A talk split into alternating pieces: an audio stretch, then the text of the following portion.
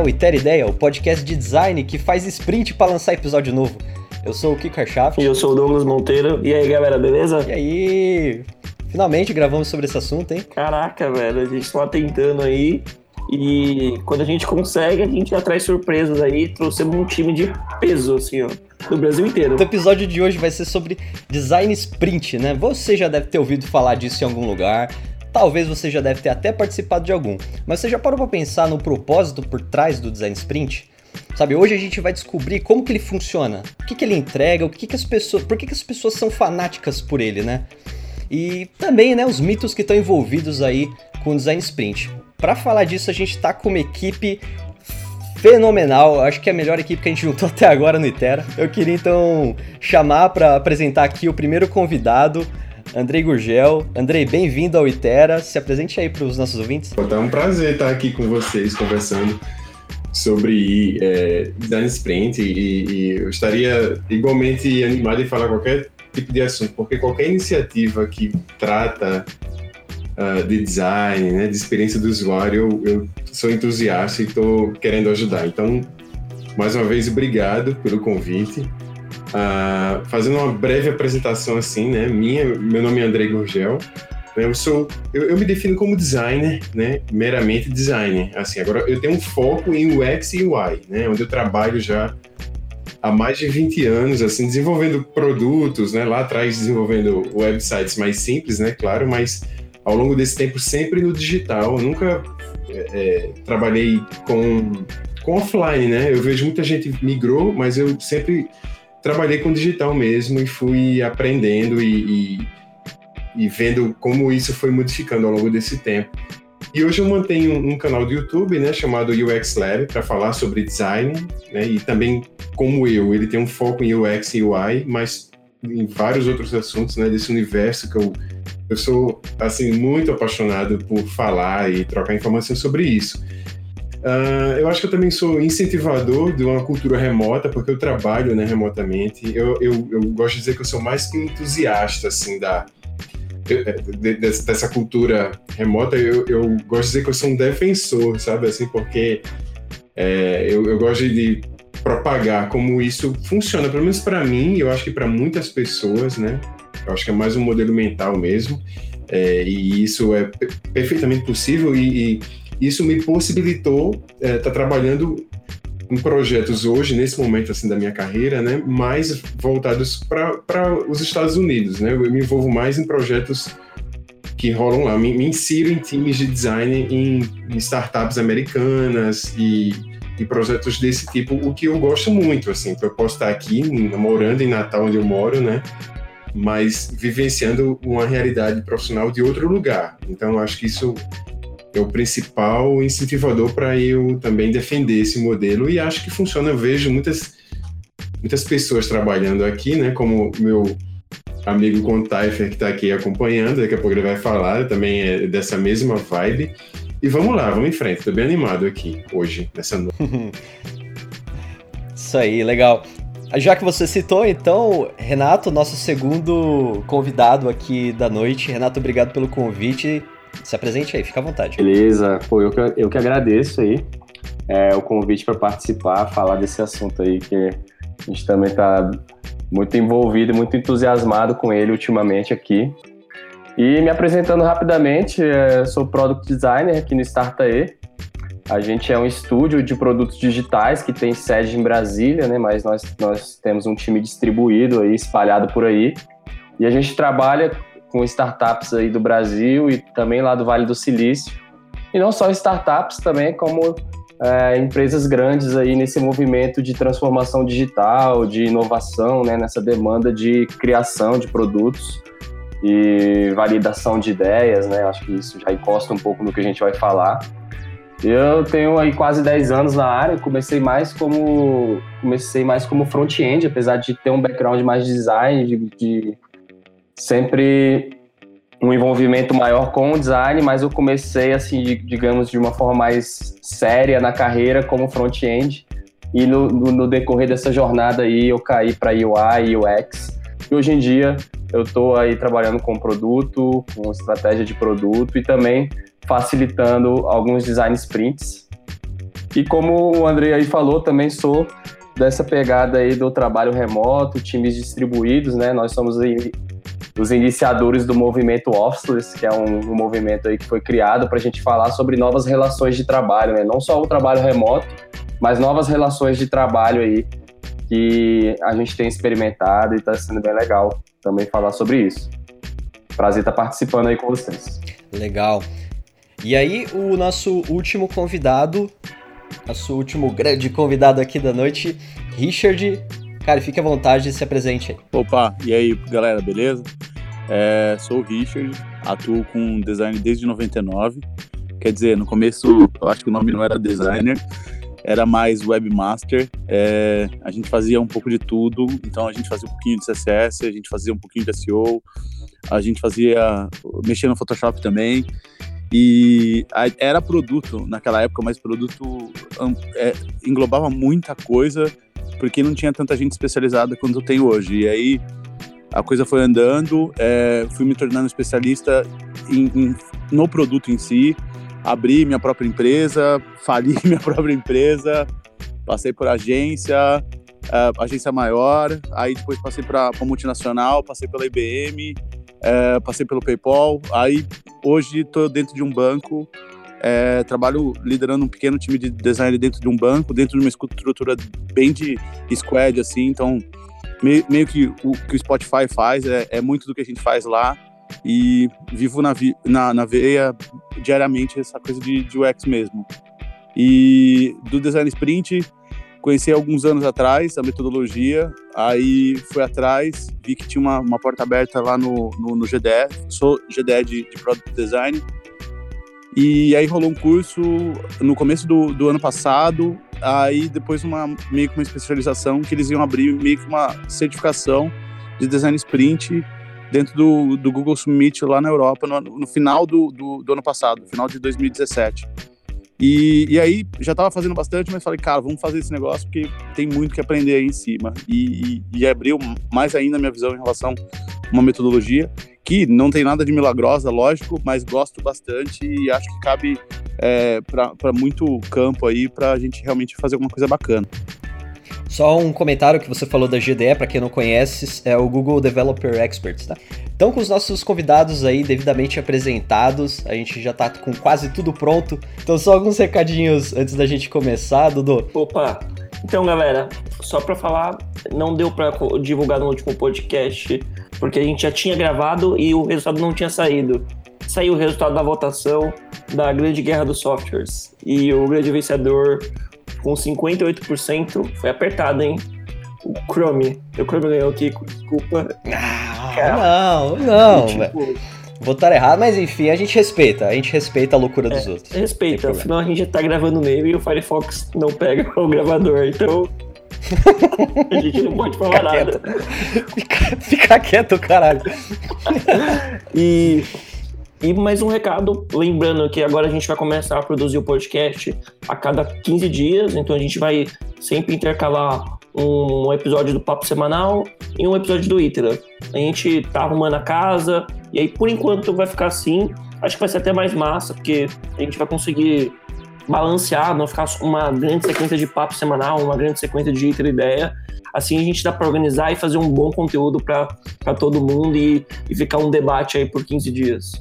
É, pra, pra galera que ainda não segue a gente no Telegram, cola no Telegram, o post tá no link, vem participar da discussão, tá muito massa. A galera assim tá um fari, não para, e são várias discussões falam, meu Deus, são nove horas da manhã e a galera tá aqui, ó, num papo full pistola, assim, muito bom, tá muito massa. E acho que é isso, bora pra pauta. Exatamente. Então entra lá no nosso grupo do Telegram. Inclusive, essa pauta foi um pouquinho discutida lá, então você vai saber de antemão o que, que a gente tá planejando aí pros próximos episódios. Isso, vamos pra pauta então.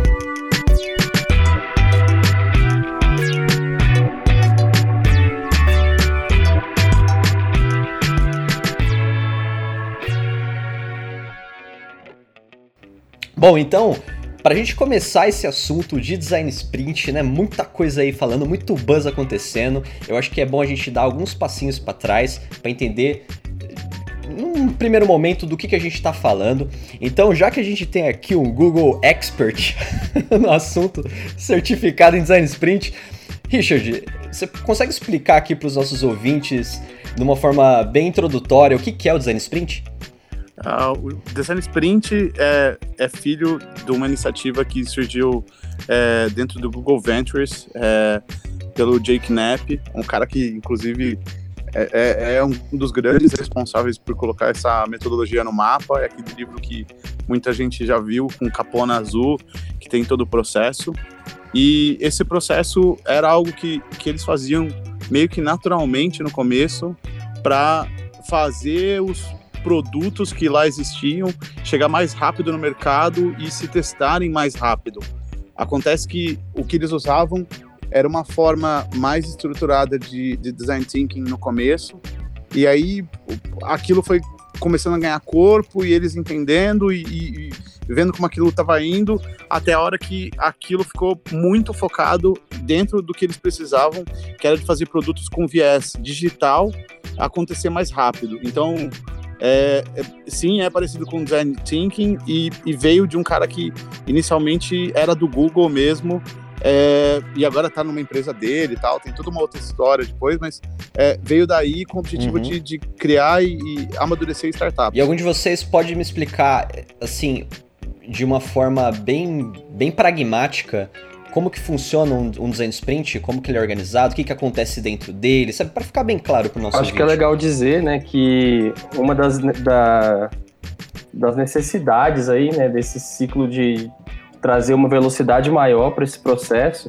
é porque o, o, o, ciclo clássico assim, de startup, né, construir produtos, ele já é considerado é, rápido, né? Que é você ter uma ideia, construir um, uma, um, um produto mínimo dessa ideia para poder testar, lançar né, no mercado e testar, aprender com ele e, e continuar iterando em cima disso. Só que justamente essa parte de construir, né, mesmo que sendo o chamado MVP, né, mesmo que sendo um MVP, esse passo de construir ele acabava sendo muito longo, né? Então é, a, ideia era que, era que ele fosse um ciclo rápido, mas justamente esse passo de você construir um produto, por mais que seja enxuto, ele, esse, ele, esse processo pode demorar muito, né? Então, acho que surgiu também essa necessidade de você poder ter uma ideia e, sem precisar construir o produto, já aprender com ela. Legal. Eu, eu acho que também teve uma coisa do, do próprio momento, assim. Tinha um monte de, de coisa que estava no ar. Tinha o Lean Startup Cycle do Eric Rice, que veio bastante tempo antes, mas deixou muita coisa é, que, que a gente vive agora como legado, que é o próprio ciclo de, de iteração e criação tinha o Four Steps for Epiphany e tinha a coisa do, do daquele wall lá da gente fazer de, de o business model e, e, tinha várias outras metodologias que estavam meio aéreas assim. O que eu percebi é que no, no sprint é, teve um trabalho legal de pegar o que já existia e tentar condensar dentro de um time frame muito fechado. Tipo, cara, é cinco dias? Tá. Então, em cinco dias, a gente vai gastar tanto tempo na fase de de exploração entendimento dos usuários, tanto tempo em prototipação e tanto tempo em melhoria de produto.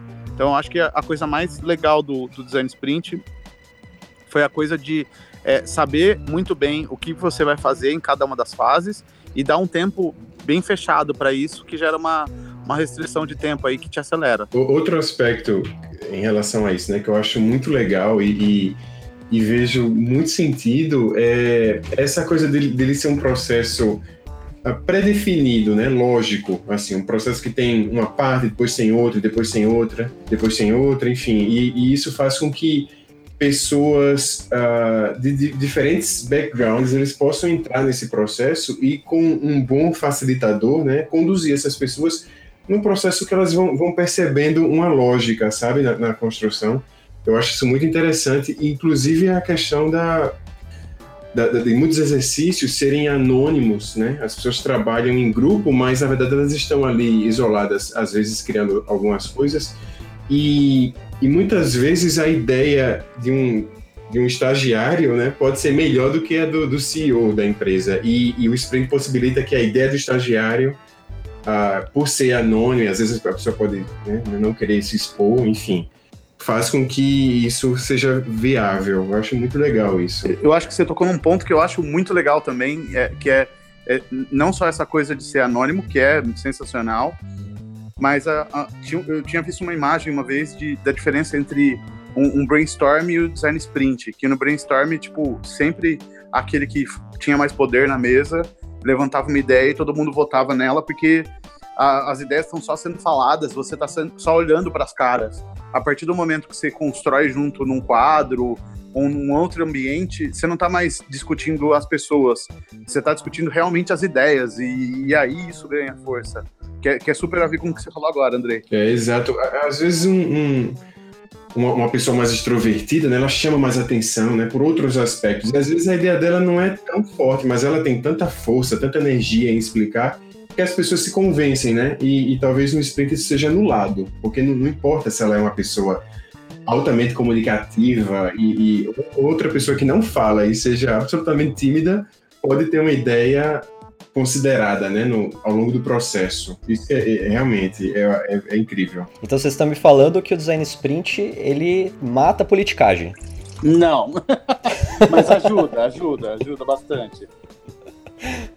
Legal. E assim, antes, só da gente, antes da gente entrar um pouquinho mais na discussão do design sprint, dos benefícios dele, eu queria só assim deixar realmente bem pragmático, né? A gente sabe que o design sprint ele é uma metodologia que você vai juntar as pessoas da empresa numa sala ali por cinco dias e eu queria que alguém me explicasse sabe, como que tá dividido esse, esse design sprint? Sabe, de uma forma bem, bem introdutória mesmo, bem pragmática mesmo, só pra gente terminar de apresentar aqui o negócio e, e, e começar a discutir. Então, pode ser, acho que pode ser o Richard. Richard, você consegue é, explicar pra gente, assim, como que funciona o design sprint, sabe, dia 1, dia 2, dia 3, o que que acontece em cada dia, de uma forma, assim, bem, bem rápida e e prática? Claro, mas eu vou ser polêmico. Eu, eu, eu, eu, tenho certeza que os meninos também não usam a forma tradicional dos cinco dias, e tampouco eu uso essa forma tradicional.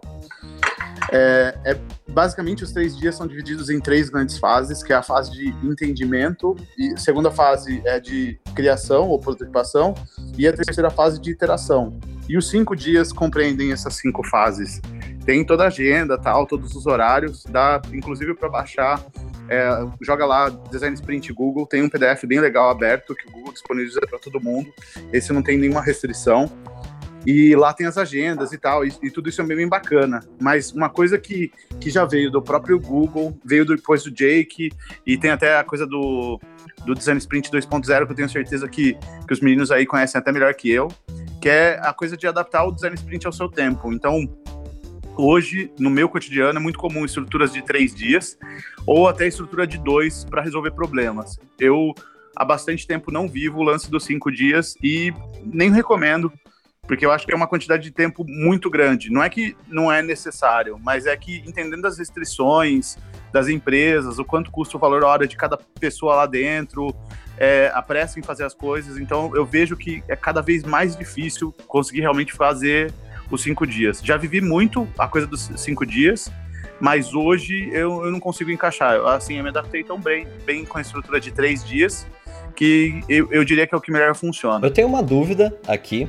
No, no livro do, do Jake Knapp, eu não consegui terminar de ler o livro, mas consegui ler uma boa parte para para entender como funciona o design sprint. Eu nunca apliquei o design sprint, eu nunca participei de um design sprint.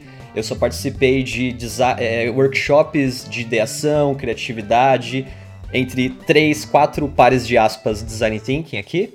Então eu tenho um pouco esse background de workshop de cri criatividade, inovação, mas do design sprint em si eu não participei. Mas enfim, tava lendo o livro e o dia que ele comenta que quando eles criaram o. Quando ele começou a estruturar o que seria o design sprint pro caso dele, que ele queria produtividade lá no trabalho e tal. E depois que entraram os caras do Google Ventures, eles começaram a introduzir várias técnicas e deixar mais sistematizado e tudo mais. Eles disseram que eles passaram por um processo de testar isso em várias empresas, em várias, eh, em várias startups. Então eles testaram com dias reduzidos, eles testaram com sprint de um mês inteiro, testaram mudando as coisas de posição, e eles meio que refinaram nesse formato que é o formato de cinco dias. Tipo, você tá me falando que a maioria das pessoas acaba usando um, um time box reduzido, sabe? Isso não impacta, sabe? Esse, esse trabalho que eles tiveram para chegar nessa forma final muda o contexto, sabe por quê? Então, eu, eu assim, eu acho que tem uma pitada de, de discurso comercial aí. O próprio Jake Knapp, agora nessa estrutura de Design Sprint 2.0, ele fala em quatro dias. Então ele mesmo já reduziu. E o Google agora, quando vende a ideia do Design Sprint, ele vende muito atualmente na coisa dos três dias também. É, respondendo a sua pergunta, sim, eu acho que impacta. É, e, bem negativamente em algumas coisas. Você tem menos tempo para prototipar, você vai produzir produtos menos refinados, você vai ter menos tempo para testar, você vai ter que se planejar muito antes para não perder tempo com algumas coisinhas. Você vai ter que é, realmente saber quem que vai fazer os, os quick talks no começo, enfim. Você vai ter que se planejar muito antes, você vai gastar mais tempo antes para você com, conseguir cumprir em menos tempo, ou você vai se sacrificar mas eu acho que é válido porque a coisa dos cinco dias de é, cinco pessoas, de várias pessoas numa sala em cinco dias é muito, muito, muito desgastante. Então, por exemplo, vivi bastante isso na IBM, tinha um, um, um time lá dentro que chamava Garagem IBM, e isso era entregue como processo para várias empresas como inovação as empresas lá ficavam cinco dias e, e, a real é que era muito produtivo sim, mas era muito cansativo, cara. Na, na quarta-feira tinha gente querendo já ir embora, quinta-feira tinha gente já marcando compromisso porque não aguentava, porque são cinco dias sem o povo conseguir ver e-mail, sem o povo conseguir é, responder direito uma ligação, um, WhatsApp, dependendo do cara do cargo, isso é importante. Então, isso gera também impacto no negócio, a menos que é, sejam vários caras que tão, são empreendedores e vão começar um produto novo e, e tem aí a, a, a o luxo de, de, poder ficar só nisso nesses cinco dias, eu, eu acho que, que acaba sendo um pouco viável. Eu entendeu? acho que é, que é, bem por aí mesmo, esse processo de adaptação né, do, do, do, do sprint, porque na, nesse contexto lá de onde surgiu, né, de startups em momento de acelera em fase de aceleração, a gente está falando de pessoas que geralmente estão muito dedicadas naquele projeto, estão muito disponíveis, né? Então, realmente, naquele contexto fez muito sentido para eles a, o formato com cinco dias e tudo mais. A partir do momento que isso foi sendo mais popularizado e levado para o mercado mesmo, entrando em grandes empresas, inclusive, é, bloquear a agenda das pessoas, principalmente é, executivos, CEO e stakeholders assim de tomadores de decisão mesmo de grandes empresas, você bloquear a agenda dessas pessoas por cinco dias já começa a colocar em, em dúvida né, a, a, viabilidade de fazer um design sprint. Né? Eu acho que a partir disso é um, é, foi um grande, um grande motor dessas adaptações aí de poder é, fazer o processo, mas também não exigir tanto comprometimento pra, das pessoas por uma semana ficar off, de tudo, né? Só dentro dessa sala. Verdade. Outro aspecto é que é, é, rodou-se com cinco dias porque o Google né, falava que eram cinco dias e as empresas que iam para o Google Ventures rodavam em cinco dias porque, no final, óbvio, né, o Google ia financiar essas empresas, entende? Ninguém ia falar, não, peraí, eu não quero fazer isso. E, e isso forçou, né, mas quando isso, isso transbordou para outros contextos, outras empresas, buscou-se formas mais eficientes encara-se em cinco dias. Agora, como o Richard bem colocou, é um negócio assim, um sofrimento, né? Você ficar cinco dias dentro daquela, da, daquilo. Então, lá no Google Ventures, beleza, funciona porque no final eu vou ganhar um financiamento do Google. Mas fora do mercado, talvez seja melhor viabilizar de uma forma mais prática. E assim, só levantando um, um questionamento, tá? Posso estar falando a maior groselha aqui, mas enfim. O Richard comentou que é muito difícil você, você separar esses dias da, sema, da semana dos funcionários, de executivos, você consegue gerar, existe até um impacto no próprio negócio, né, de você parar o calendário dessas, o cronograma dessas pessoas, mas ao mesmo tempo eu fico pensando, porque no, no livro o Jake ele fala que o objetivo do, do design sprint é você conseguir testar ideias só que são, são aquelas ideias que podem mais dar merda no negócio. Então, sabe, aquilo que é um grande risco, aquilo que é uma grande incógnita, e aí você junta as pessoas, você junta é, a, área executiva, você junta pessoas que têm bastante impacto naquele negócio, porque é uma, é uma dúvida, é uma ideia que ela pode gerar um impacto muito grande. Então, por você ter esse interesse em comum que gira em torno de uma oportunidade de negócio ou uma necessidade de negócio muito específica, todo, toda o, a equipe se une e isso meio que. É, isso responde à necessidade de você ter que bloquear ali a agenda de um cara mais, mais sênior, no cara mais executivo. E eu fico pensando, será que no nosso caso, que a gente não tá conseguindo fazer isso, não tá conseguindo barrar esse. travar esses caras para participar uma semana da, da, da sprint, será que as ideias que a gente está tentando trazer para sprint, elas não são sensíveis o suficiente para motivar esses caras a participarem em cinco dias? Ou não? Não tem nada a ver com isso? Cara, eu, eu acho que é, tem a teoria e tem a prática. Tanto a prática que o Jake fala no livro, que é o livro inicial, e, e ele mesmo, repito, voltou um pouco atrás em algumas coisas, dizendo que aprimorou o método. É, na vida real, você percebe que você tem restrições, tem prazos de outros projetos que estão em andamento, tem é, gerentes que não podem estar ali, tem pessoas que eh, vão estar ali só um determinado período que não nem são daquela região. Enfim, tem uma série de coisas que torna um pouco mais difícil e, e não impossível, lógico, a coisa do, do pessoal todo estar ali o tempo inteiro na semana inteira.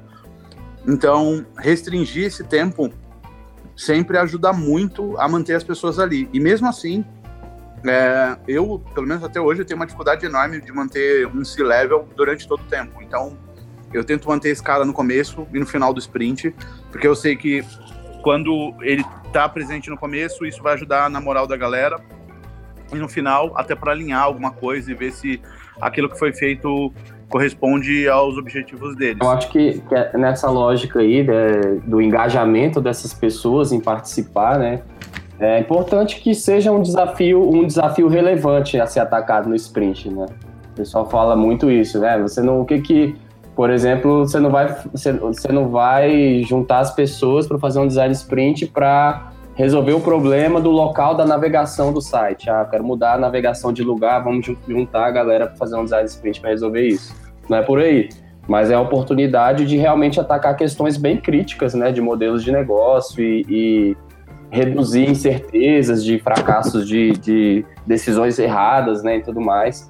Então eu acho que a relevância desse desafio acaba é, incentivando que, que essas pessoas participem, né? E aí vem a adaptação para não exigir que seja uma dedicação de uma semana inteira, mas que seja um desafio que, que seja de total interesse dele participar ali de perto e saber o que, que acontece. Eu acho que assim, o, o Google ele chama de quem faz o, o sprint é, o mediador, que a gente chama, né, de Sprint Master.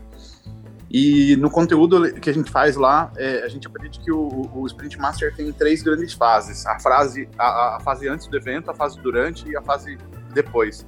E que a gente tem funções completamente diferentes em cada uma. Na fase 1, a gente acaba sendo o organizador, o cara que levanta quem são as pessoas importantes a estar lá, quais são as coisas importantes a serem ditas antes de começar, dentro dos quick talks e tal é, que, o, deixar as pessoas empolgadas também, enfim.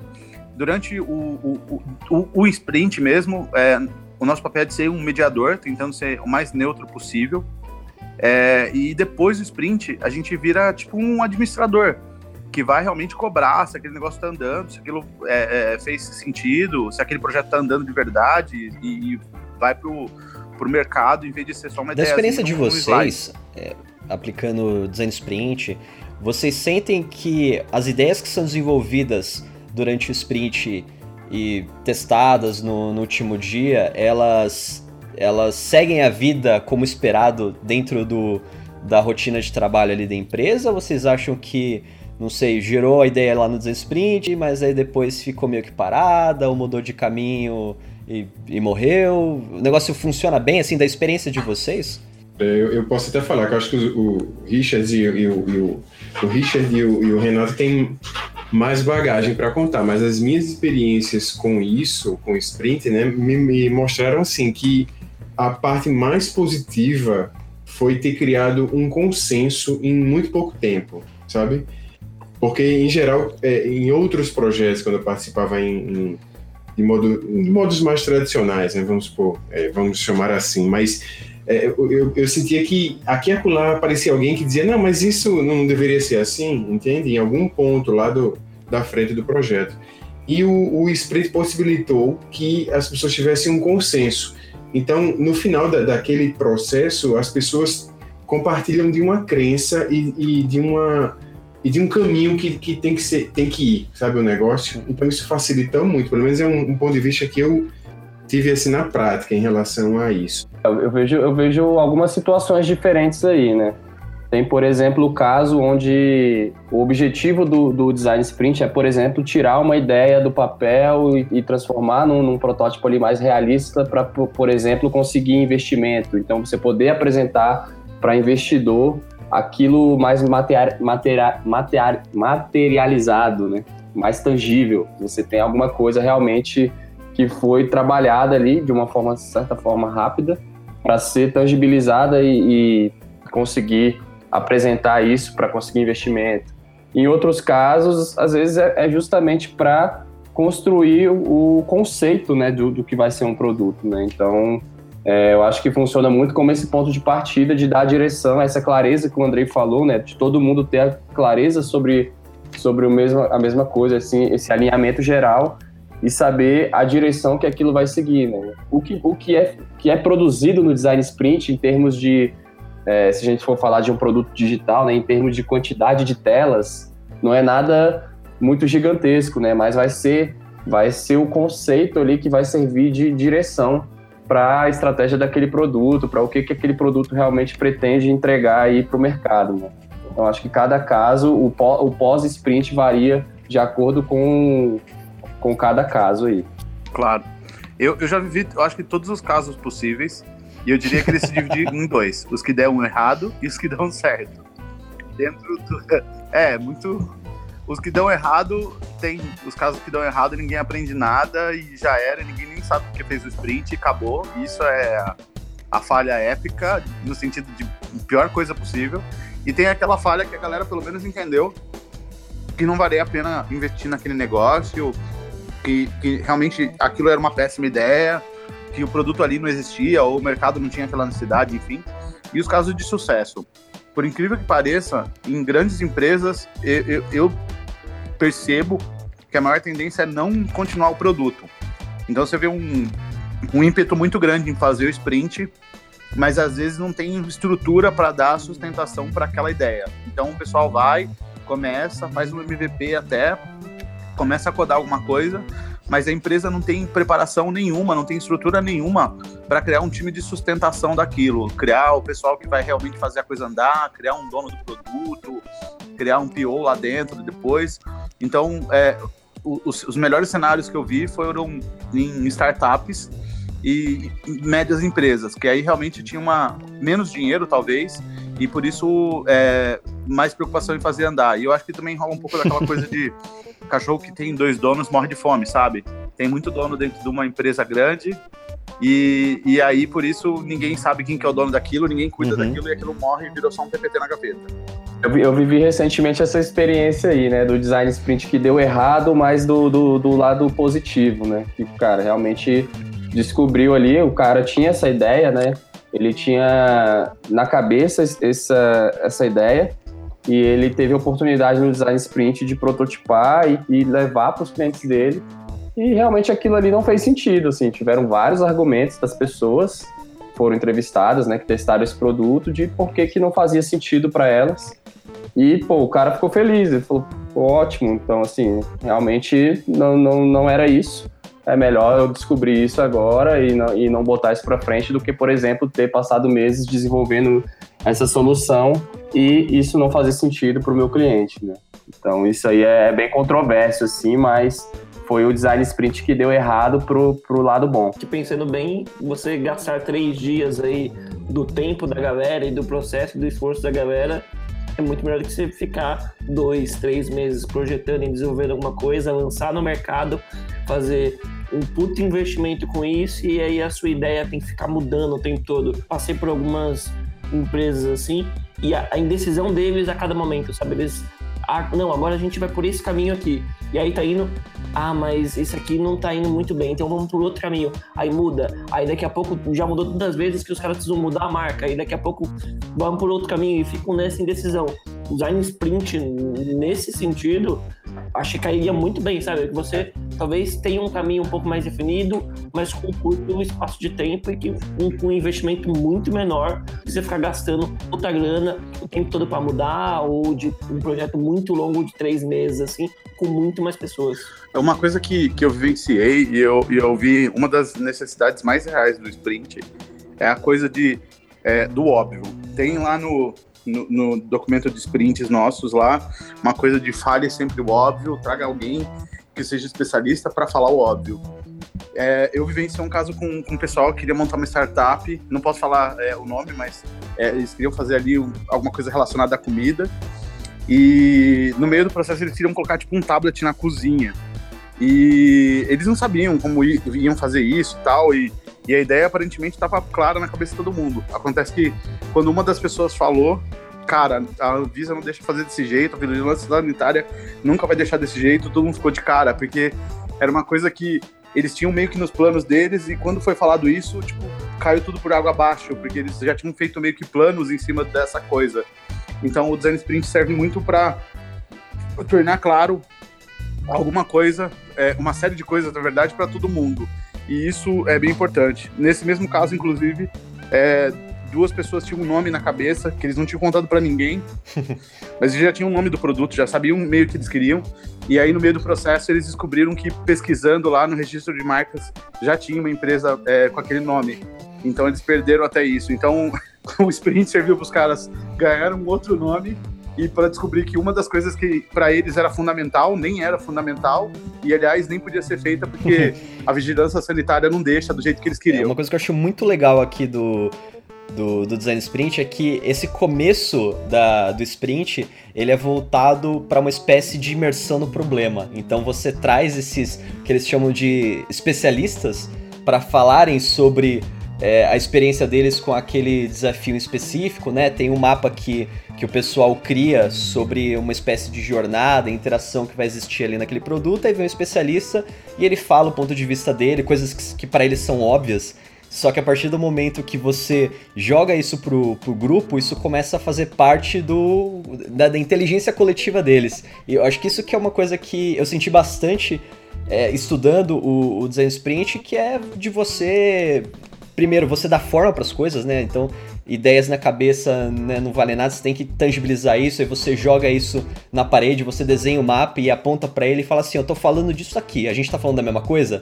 Todo mundo, é, estamos falando disso daí mesmo. Legal, você cria uma inteligência compartilhada e, e eu acho que essa questão de você ter esse, esse tipo de entendimento compartilhado, ele faz com que toda a equipe se una mais, né? Eu acho que essa sensação de, de de posse compartilhada da ideia, eu acho que ela surge muito daí também, né? Mas também dá, dá oportunidade não apenas do, do, de ter uma inteligência assim compartilhada, né, um conhecimento compartilhado daquele assunto, mas na verdade assim que cada pessoa vai ter uma leitura diferente também daquele daquilo que a pessoa está falando, sabe, que um especialista está abordando, sabe?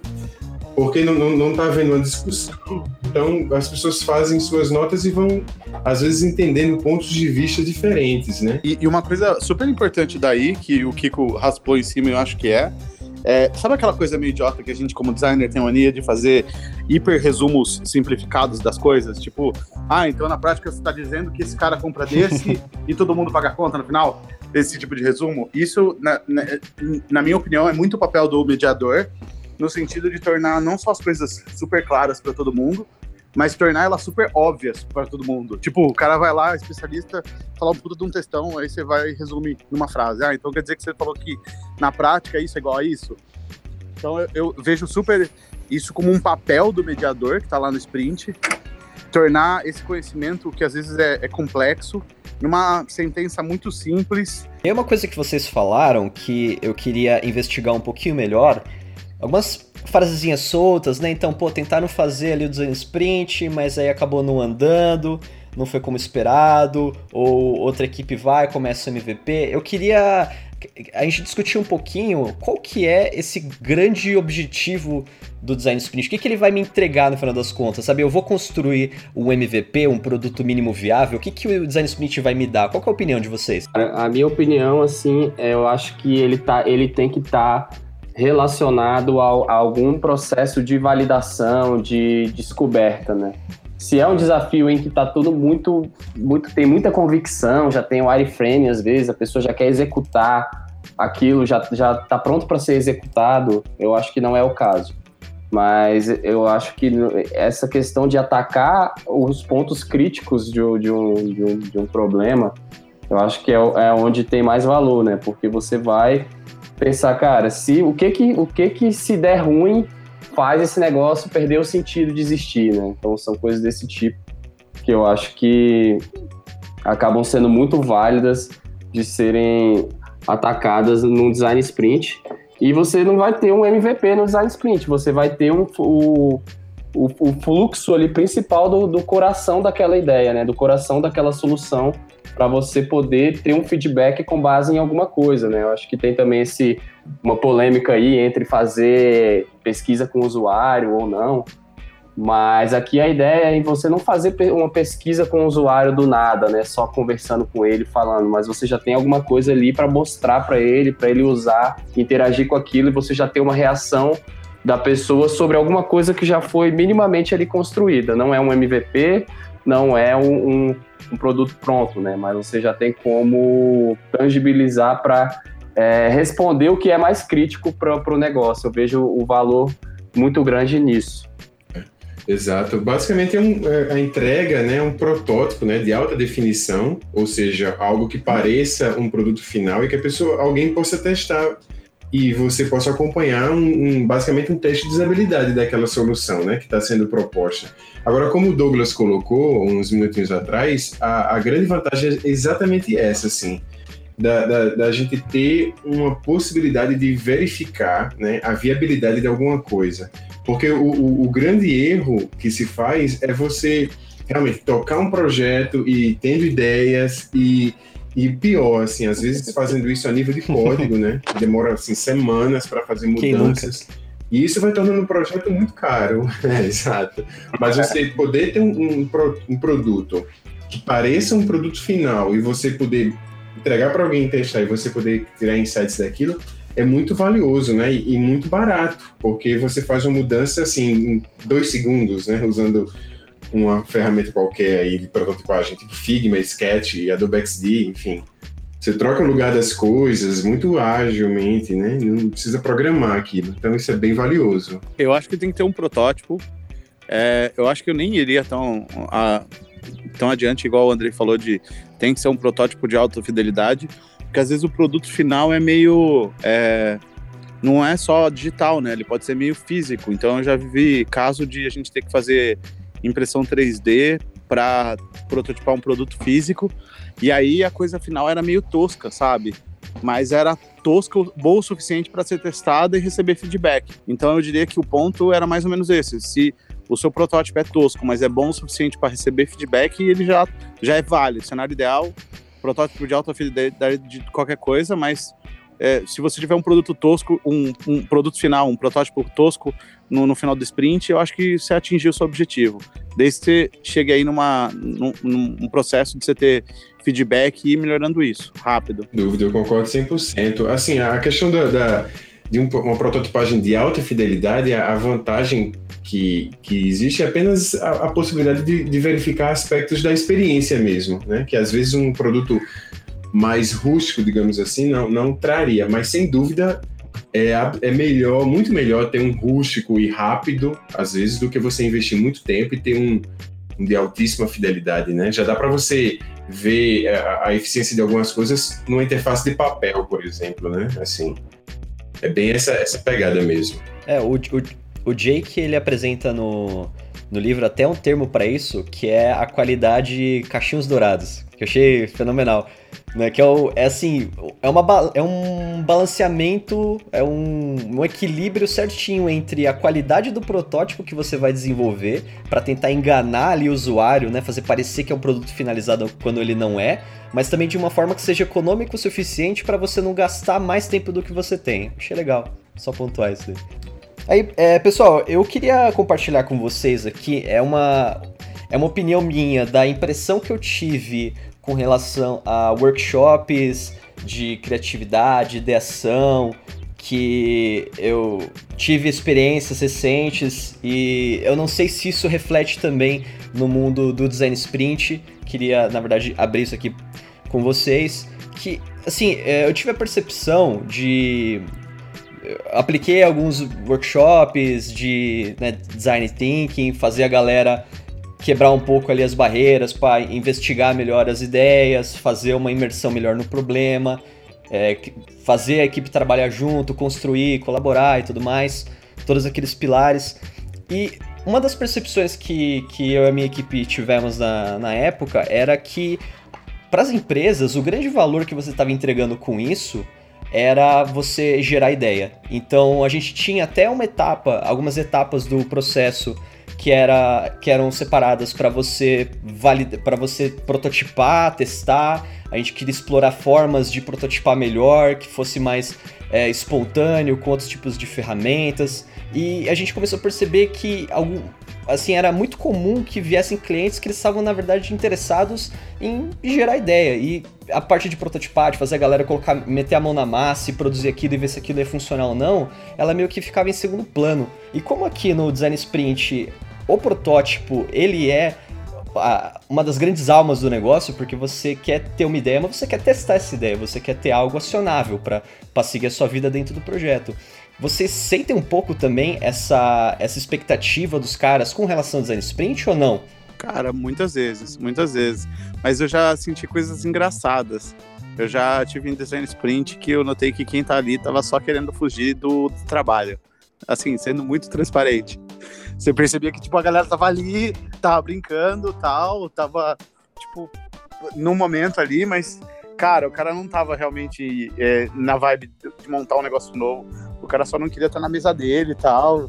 E ele já falava, não, cara, eu tô no design sprint, não posso te responder por cinco dias. E, tipo, você percebia que a galera tava ali só matando tempo. Então, super notei que isso rola também. Então, eu diria que tem talvez, eu nunca parei para pensar nisso, mas existe talvez um espectro de, de sentimentos e moods, se eu posso dizer assim, em relação ao participante do sprint.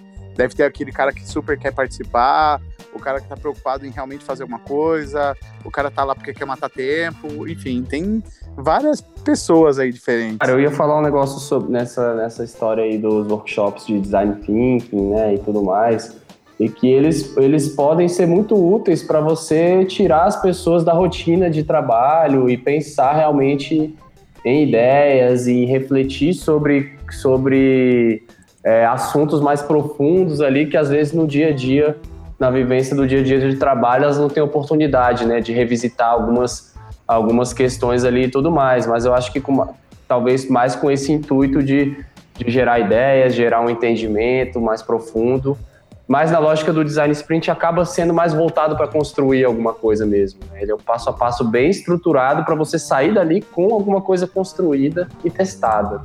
Então, se o objetivo se o objetivo é só trazer as pessoas para uma para uma reflexão, para uma imersão, para gerar ideias, para movimentar um pouco é, o pensamento das pessoas, a convidar as pessoas a pensarem da forma como os designers pensam, né, como o termo sugere, talvez é, faça mais sentido alguma coisa assim do que o design sprint mesmo de, de produto. É, pensando assim, não falando bobagem aos reis do design sprint, mas é, eu consigo ver uma aplicação muito boa do design sprint para essa parte de integração e também você de repente entender um pouco mais sobre o próprio negócio da empresa, sabe?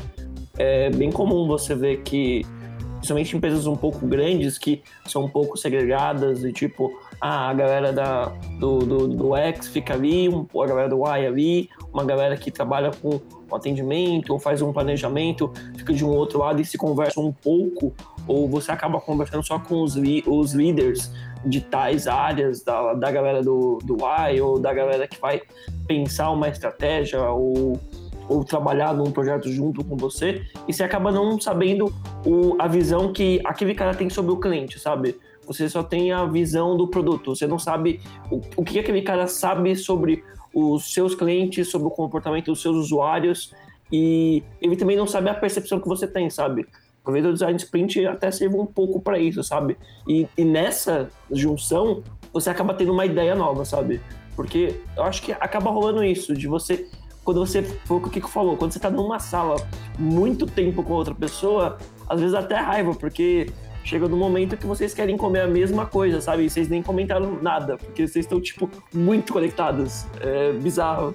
Eu, eu super tô vivendo um negócio exatamente nesse nível que você falou, que eu tô atuando num banco já tem alguns meses, e o que eles fazem lá é toda vez que vai começar um squad novo, cada squad visa, tem um único desafio, que se assemelha à coisa do sprint, que tem que ter um único desafio, e rola uma, um, um, período de três semanas. É muito maior do que um sprint de cinco dias, mas aí você tem isso misturado com uma estrutura meio de, de agile, no sentido de fazer uma semana inteira só de estudo do usuário, fazer várias cerimônias e várias é, dinâmicas de ideação, fazer realmente uma estrutura onde você traga um time novo de desenvolvimento e tecnologia, para o nosso caso ali, uma estrutura bem tradicional e de banco que tem um, um zilhão de regras, um zilhão de leis envolvidas, de políticas, de, de leis, enfim. É, então é, é um momento ali para duas pessoas, dois tipos de pessoas diferentes, uma que conhece muito do negócio e outra que conhece muito de tecnologia, se unirem e verem que o que, que esses dois perfis aí conseguem trazer. E, cara, é, eu, eu fiquei feliz quando eu escutei é, o PO de um dos squads lá, que ele tá. Ele já trabalha mais de 10 anos no banco. Ele falou: Cara, eu trabalho há mais de 10 anos no banco e já falei com muito cliente, mas nunca conheci um, um cliente e os perfis deles, as personas dele, de forma tão, é, tão palpável e tão mais próxima como agora eu conheço. Então, as dinâmicas de sprint, que ali foram bem espaçadas, assim, fizeram que um cara que já estava dentro da empresa há 10 anos voltasse a olhar de outra forma os clientes dele e os perfis de clientes dele que ele não enxergava antes. Então foi uma, uma coisa bem no, no, no meio que você falou, em relação a servir como é, reolhar o, o, negócio, revisitar tudo e fazer com que perfis de pessoas que não se conhecessem viessem aí realmente se conhecer e trabalhar melhor junto, gerar uma, uma liga entre elas, sabe? Sim, eu acho que isso uh, não só, mesmo que não saia a, a grande ideia, mas esse processo de você juntar as pessoas e fazer elas trabalharem melhor juntos talvez o seu próprio produto atual, não que não seja, não tenha uma nova ideia, mas o seu próprio produto atual talvez tenha um ganho com isso, sabe? Porque integração de equipe, eu sei que é um grande desafio para equipes que têm squads gigantes, assim, que nem você deve ter no banco. E, cara, esse é um tipo de dinâmica que talvez sirva para isso também, não só para criar ideias, mas também para fazer com que as pessoas tenham as mesmas ideias ou tenham o mesmo pensamento sobre o que a empresa é, o que ela representa, o que ela quer, quais são os objetivos dela. É engraçado.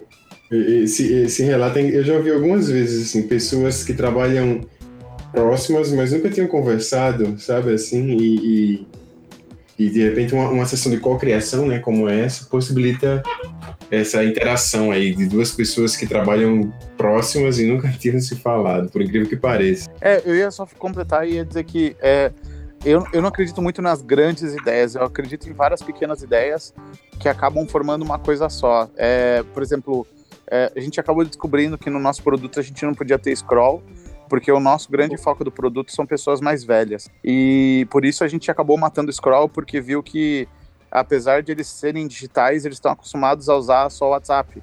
E o WhatsApp tem scroll automático. Então, tipo, não, não é nenhuma grande ideia genial, mas assim, a empatia com o nosso cliente, é fazer revistas e, e entrevistas muito rápidas com os nossos é, clientes fez com que a gente entendesse esse perfil melhor e, e gerasse pequenas mudanças que lá na frente parecia alguma coisa diferente. Então, você olha para o produto, a primeira impressão parece que, nossa, isso é diferente mas na real é só um monte de pequenas ideias que se foram se construindo pouco a pouco. Então, eu acredito muito mais no processo de iteração muito rápida do que no processo de gerada de, de grande ideia. Eu acho até que isso é um pouco um mito, sabe? Então, eu, eu boto muito mais fé numa uma ideia média, muito bem executada e muito iterada, do que uma, algo que parece, no primeiro momento, uma super big ideia acaba dando muito mais trabalho para construir, e talvez muito mais tra trabalho para ligar os pontos, porque normalmente grandes ideias assim acabam envolvendo todas as áreas da empresa e é sempre um, um turbilhão de emoções você juntar tudo isso e fazer isso acontecer. E o que o Richard falou é muito é muito bonito, muito poético e eu tô suando masculamente pelos olhos. Porque, na, na, real, eu acho que assim, pensar dessa forma, que mais vale uma ideia mediana, só que muito bem executada, muito bem testada, do que uma ideia genial, um insight genial, porque eu acho isso libertador, assim, principalmente a gente que, que trampa com design, tem toda aquela, aquela aura, né, do, de genialidade, de insight, sabe, de você gerar, de você chegar na, na solução perfeita, de você ter aquele vislumbre aquele momento epifânico. E na verdade, quando você deixa tudo isso para trás e começa a pensar, sabe, tipo, eu não vou conseguir fazer a melhor solução, eu não vou conseguir acertar de primeira, eu não vou fazer refinado, eu vou fazer um bagulho mediano e vou testar essa merda. Eu acho que é muito, muito libertador pensar desse jeito. É, eu ia falar que isso acaba encostando ali no, num dos princípios do design sprint, né? Que o, o próprio Jake Knapp ele fala, né? E um desses princípios é você não depender da criatividade, né? Você não tem que entrar num design sprint dependendo de ser super criativo. Que o próprio processo e essa essa eu acho que, cara, esse, esse primeiro dia de manhã ali é uma, das, é das partes que eu gosto mais, assim mesmo. Quando você traz essas pessoas para cada um falar sobre aquilo é, dentro da sua vivência, do seu ponto de vista, isso vai criando um repertório tão grande de informação sobre esse problema que naturalmente é, o processo vai levando a você ir combinando esses pontos, sabe? Não é uma coisa que vai surgir ali. Pode até rolar um momento ahá ali, né? De, de é, eureka, né? De vir uma ideia genial, mas não é sobre isso. É muito mais você ir combinando todos esses pontos e isso coletivamente vai gerando grandes ideias e você não fica dependendo de criatividade, né? É um repertório que vai, vai sendo trazido para ser trabalhado por esse time. É, então, eu, eu ia falar que é, é, ultimamente o que eu mais percebi, e vai parecer muito piegas isso, mas é muito real, que a coisa mais valiosa que a gente tem é, é falar com o usuário. Então, é, a gente sempre fala isso, gente, mas eu acho que, no geral, a gente faz isso menos do que poderia. Então, hoje, eu tenho uma rotina que eu converso com pelo menos é, 10 clientes por dia, e não é uma obrigação, tem dia que eu converso muito mais, tem dia que eu converso menos, mas no final de uma semana aí eu falei com muito fácil 50 pessoas. E, e fala, inicialmente a gente pensa, pô, eu não vou tirar mais feedback dessas pessoas. Vai chegar num ponto onde não tem para onde melhorar. Cara, tem. Você acha que visualmente seu produto tá bacana, que funcionalmente ele tá fun rolando bem, mas na verdade você percebe, tipo, cara, eu tive dúvida ali naquela etapa do do contrato, ou eu tive dúvida ali naquela etapa de X, e aí você percebe, cara, deixa eu olhar isso aqui por esse ponto de vista. E aí você descobre que tem uma melhoria ali, tem sempre alguma coisa para tirar, alguma coisa para arredondar. Então, é, a terceira etapa do sprint, fechando isso, é a etapa que a gente menos presta atenção. Porque criatividade é uma coisa muito cool, né?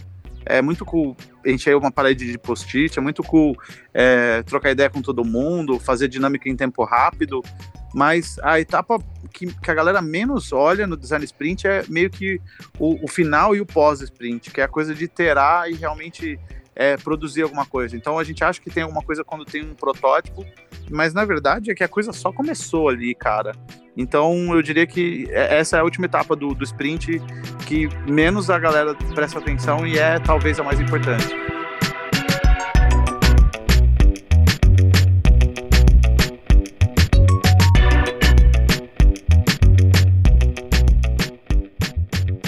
Bom, então, a gente. Assim, desde que a gente começou a gravar, né, tem, tem um espectro rondando aqui as acomodações do Itera, que eu não sei se vocês perceberam, mas ele tá me assustando um pouquinho, que se chama Design Thinking. Então, eu queria saber de vocês. Design Sprint é Design Thinking ou não? Eu, eu acho que não, mas eu acho que se você pegar um grupo de desenvolvedores de software que pensa de maneira muito pragmática e sistemática e pedirem para eles é, documentarem o design thinking, vai sair um design sprint no final. Eu vejo que não também. o, o design sprint, o, o design sprint é uma, é uma, uma ferramenta mais lógica, né? Mais, digamos assim, pré estabelecido, com passos pré-estabelecidos. O design thinking ele, ele se pauta mais na criatividade, sabe, na abertura, na, na viagem, na, sabe, na, na, na, possibilidade das pessoas terem ideias diversas, sem, um, um sem necessariamente um, uma sequência lógica. Agora, ele se aproveita de, de do mindset, né, no sentido de que uh, as pessoas vão, vão participar, sabe, e é um processo inclusivo, né, tem algumas é, é um mindset. O design thinking é um jeito de pensar e o, o design sprint é uma ferramenta criada com, com, com etapas predefinidas. Eu só complementar sobre, sobre essa questão que eu concordo com o Andrei também. Eu acho que o design thinking ele serve mais como tanto essa filosofia de, de, de pensar e também a caixa de ferramentas, né? Porque ele tem todos esses processos, né? De você divergir, convergir e tudo mais. E o Design Sprint fez a receita de bolo, cara. Você pega todo, todo esse arsenal de ferramentas aí do Design Thinking, você vai usar esse aqui nesse momento, depois você vai para esse, depois você vai fazer isso e você vai sendo conduzido por um, por um passo a passo muito estruturado ali, onde você está aplicando todos esses, esses conceitos aí, mas dentro de uma outra de uma outra lógica ali mais estruturada de, de construir um produto mesmo. Eu concordo totalmente com, com o Andrei quando ele fala que que não é design sprint a princípio, né? Não é design thinking, porque o design thinking é uma é uma forma de pensar, é um mindset, então não é algo que você aplica, tipo, vou fazer design thinking aqui, você não você não faz isso, é um, é um set de princípios que você vai aos poucos é, imergindo neles e você vai mudando o, o jeito como você olha o trabalho, o jeito como você aborda um problema. Tem muito tem muito essa questão tipo, do tipo de abordagem que você vai fazer, do tipo de interação que você vai ter com os, com os outros pares e de abrir esse processo.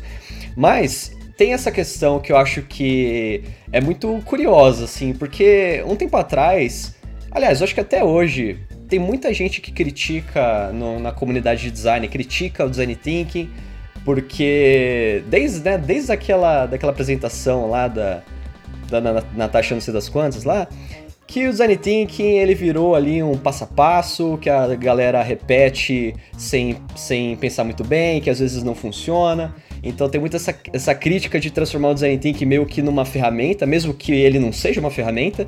Só que ao mesmo tempo, eu vejo o design sprint como assim a mãe das receitas de bolo, porque a, não sei, até, até estudando um pouco e vendo como é, que, como é que é conduzida essa experiência, eu tenho até um pouquinho de incômodo, porque ele parece é, over, é, assim, é, over sistematizado, sabe? Ele é extremamente sistematizado e totalmente delimitado, que não é muito padrão que você encontra assim numa, numa forma de trabalhar mais voltada a design thinking. E o design sprint ele é muito metódico, então você tem ali o passo certinho, você vai lá, segue e tem um output. E eu acho curioso a galera na comunidade questionar tanto o design thinking porque acha que é uma ferramenta, acha que é um passo a passo, só que ao mesmo tempo o design sprint, que é um passo a passo, a pessoa acha maneiro e não tem nenhum problema com ela. Vocês têm essa percepção também? Eu tenho um pouco. Eu acho que foi por isso que eu brinquei que o, o, design sprint é uma ferramenta, é o design thinking escrito por desenvolvedores ou documentado por desenvolvedores, porque às vezes eu sinto um pouco isso. Eu sinto um pouco a parada de é, parece uma releitura em vários pontos. Então são coisas assim diferentes, mas ali é uma visão mais é, prática, mais pragmática, mais sistemática da de alguma coisa muito parecida e que caminha exatamente na mesma direção. Então eu percebi que é, me pareceu até meio natural, cara. É, isso aqui foi o que o Google fez.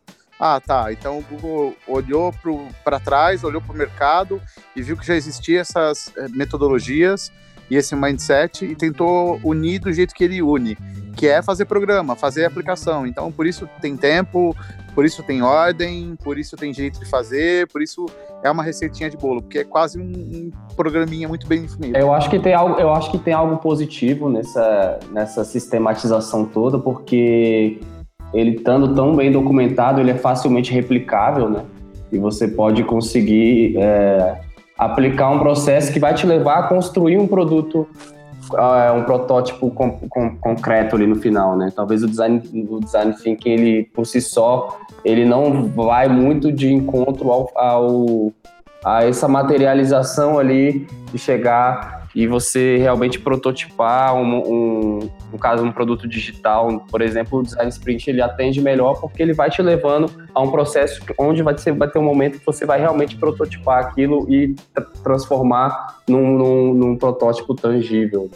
E o, e o, e o, o design thinking muitas vezes ele, ele traz mais essa discussão, a reflexão, o, o é, a, a, divergência né, entre as pessoas e tudo mais, e não seja talvez tão voltado para, por exemplo, construir um protótipo de um produto digital. Assim. É, eu, eu, eu lembro que foi a Natasha Jane, né? Ela escreveu um artigo chamado Design Thinking is Bullshit. Mas, na verdade, assim, é, eu, eu, lembro que eu fiz uma, uma, uma análise crítica, assim, da, da, da fala dela, porque ela resumiu o Design Thinking ao ao jargão assim mais clichê da coisa, que é ah, vamos colar post-its na parede, mas não é sobre isso, né? Não é sobre isso, é so, o, o, o post-it é uma, um, um, um, suporte físico onde você uh, escreve algo, uma ideia, você materializa um pensamento. Então, o design thinking ele é muito, muito pautado nisso. Não dá para reduzir o design thinking a colar post-its na parede, né? Isso é uma análise muito superficial. E se você for um pouco mais longe, assim, você for olhar, por exemplo, o estilo da, da Pentagram, né, que ela é da, da Pentagram Design, é um estilo mais tradicional. Você vê as pessoas, você vê uma foto da, da pelo menos eu, na época eu até fui, tem, tem o próprio artigo, uma foto da, da agência, todo mundo na, nos seus guichezinhos, trabalhando em seus computadores, entendeu? Então não é uma abordagem aparentemente que combine com design thinking. Então, acho que a crítica dela foi. eu não gostei da crítica dela, achei que foi infeliz. É, então, eu, tenho, eu tive um pouco essa, essa impressão. Claro que tem outras questões com relação ao design thinking que eu acho que ficam. É, eu não posso dizer que ficam mal resolvidas, porque o design sprint eu acho que ele tem um outro propósito, mas tem coisas que acabam não sendo transpostas para o design sprint é, como é no design thinking. Então, toda aquela parte de, de imersão, eu acho que de cocriação, é, eu assim, eu posso estar enganado, mas eu não enxerguei uma cocriação no design sprint, porque meio que tá todo mundo trabalhando meio que separado, sabe? Você tá meio que tentando cortar ali as arestas para ninguém ficar perdendo tempo discutindo, e aí você de alguma de uma certa forma você isola essas pessoas, então não é como se elas tivessem umas, sabe, pensando com as mãos, que nem o Tim Brown falava, né? Né? Não é como se elas estivessem pensando ali com as mãos e criando uma em cima das ideias das outras. Eu não vejo esse tipo de, de interação design sprint. Vocês podem até me corrigir depois se, se for isso. Eu tenho um comentário aqui de um colega ouvinte do, do Iter Ideia, que eu acho que teve uma opinião é, relacionada aqui ao assunto que a gente está falando. Uma opinião até um pouco radical, não sei se eu concordo, mas Queria trazer aqui para jogar aqui para vocês, para ver o que, que vocês acham, se vocês querem comentar em cima. Que é justamente sobre essas. Putz, como eu posso explicar? Assim, é, é, sobre essa parte do design sprint, ele não beber tanto da fonte do design thinking, ou ele adaptar algumas coisas, sistematizar algumas coisas. Então, ó, o comentário dele é o seguinte: é, o, o, design sprint é, ele cria uma omissão da interação entre as pessoas. Esse aqui é o comentário dele, tá? Cria uma, uma omissão da interação entre as pessoas, a empatia, o safe space. As pessoas é, fecham. É, cadê? Peraí. As pessoas é, fecham no processo sistemático e evitam outras abordagens que são mais espontâneas, que são mais abertas. Então elas negligenciam skills básicos do tratar com pessoas ou, e focam muito na técnica ou na ferramenta. Isso deturpa ainda mais o resultado da, da metodologia. Então é muito mais fácil de, de entender, aprender e confiar no design sprint por causa disso. É, do que entender, aprender e confiar no modelo de pensamento mais é, mais indutivo, mais abstrato que nem o design thinking. O que, que vocês acham desse tipo de, de, de opinião? Eu, eu, vejo assim, que eu acho que ele não ele, ele é uma sessão de cocriação, ele não anula a empatia, tá? Apenas ele, ele eu, pelo menos na minha opinião, ele investe energia de verificar o que as pessoas estão achando a partir de uma coisa tangível e não é, investir em conversar com pessoas é, para tentar descobrir o que é que elas querem, quando na verdade às vezes elas nem sabem dizer o que é que elas querem, entende? Então o design sprint ele possibilita sim criar empatia, mas no momento que você já tem uma hipótese, mais ou menos isso eu vejo. É, sobre a interação entre os membros do, do, do, time, sim, do sprint, eu acho que realmente existe esse objetivo de vetar né, um pouco essas discussões, porque é, é onde o processo pode se perder mesmo, assim, né? Se entrar numa discussão paralela ali ou, ou acabar que essas conversas, é, eu acho que é muito fácil que, que tire o processo do foco, né? De, o que a gente vê em reuniões também, muito comum, né? A gente está lá para fazer uma coisa e uma conversa ali, uma discussão acaba, acaba indo para outro lugar e aquilo né, lá na frente não, não, não, sai do outro lado, né? Então eu acho que essa questão de vetar um pouco as discussões e ser mais objetivo ali, encaminhar um exercício através do outro, ele tem esse, essa, esse objetivo ali da velocidade do processo, né? De manter a coisa nos trilhos e não e não se perder em discussões. Mas eu concordo com você que talvez seja um pouco radical, né? De perder oportunidade em alguns momentos de, por exemplo, a pessoa ali nos conceitos, né? Eles, ah, o conceito precisa ser autoexplicativo. Você não vai ter oportunidade de, de explicar o seu conceito. Você bota ali as notas e tal, o facilitador vai apresentar. Mas eu acho que em alguns aspectos, assim, pode ser interessante a pessoa poder se expressar um pouco, né? Sem querer influenciar as outras e tudo mais, mas talvez seja um pouco radical nesse sentido, mas eu entendo a intenção por trás. É, tem um, um, período do, do curso lá que eles meio que, que passam uma sessão quase de coach pra gente, que é exatamente a coisa de saber cuidar do tempo e da produtividade da galera. E tem uma série de situações que eles expõem e que você precisa aprender a cuidar, como por exemplo, você tem uma pessoa que está discordando totalmente da ideia e você e você tá vendo que aquilo tá atrapalhando de alguma forma o, o, andamento do processo. Tá, então você tem que parar, você tem que pedir para ela expor a ideia dela, perguntar se o time concorda e tomar ali uma decisão muito rápida de se o produto vai para aquele lado ou vai continuar no outro lado e tá todo mundo é, de acordo com isso. É, então você, em vários momentos, acaba seguindo como uma espécie de líder ali. Então você é neutro, você tá jogando a opinião para o resto do pessoal, mas você vai ter que sim podar as pessoas e, cara, vamos, depois a gente fala disso, agora a gente está em outro momento, então essa discussão está muito longa e não está sendo produtiva, vamos decidir em cima do que a gente já tem e depois a gente melhora isso.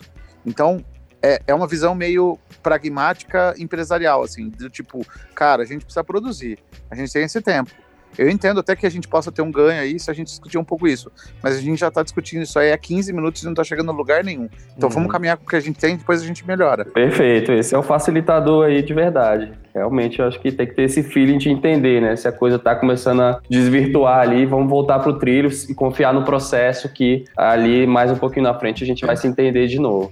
Uma coisa que eu acho curiosa, ah, quando a gente estava é, teve um processo que a gente estava melhor. Eu falei que, né, que a gente fazia workshops de, de ideação, de criatividade e tudo mais. E teve uma etapa que a gente sentou para para é, estudar um pouco, assim, a gente contratou um cara para ensinar a gente sobre processos criativos, a gente queria melhorar o processo interno da, da empresa na, na época.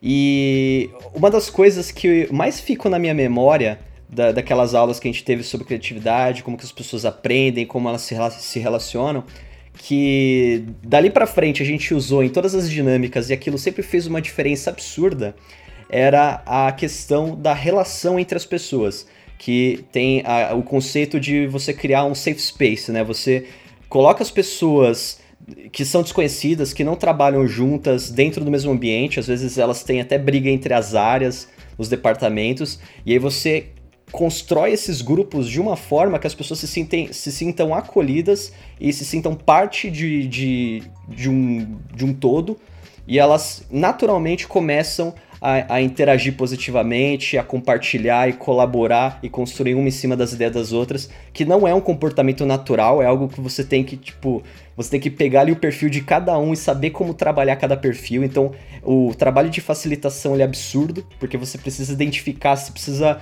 bater o olho assim no, no, numa equipe, conseguir identificar, sabe, alguns indícios de arquétipo para você conseguir isolar algumas pessoas ou dar espaço para outras, sabe, criar uma harmonia entre o grupo para que eles se sintam à vontade, se sintam é, acolhidos, possam abrir o peito e, e, e expor as ideias e saber que essas ideias vão ser construídas. E eu vejo que isso, para a gente conseguir trabalhar isso dentro dos, dos workshops, é um negócio muito difícil, muito complexo e você precisa de uma série de ferramentas e atividades para conseguir tirar um pouco, baixar um pouco a guarda das pessoas.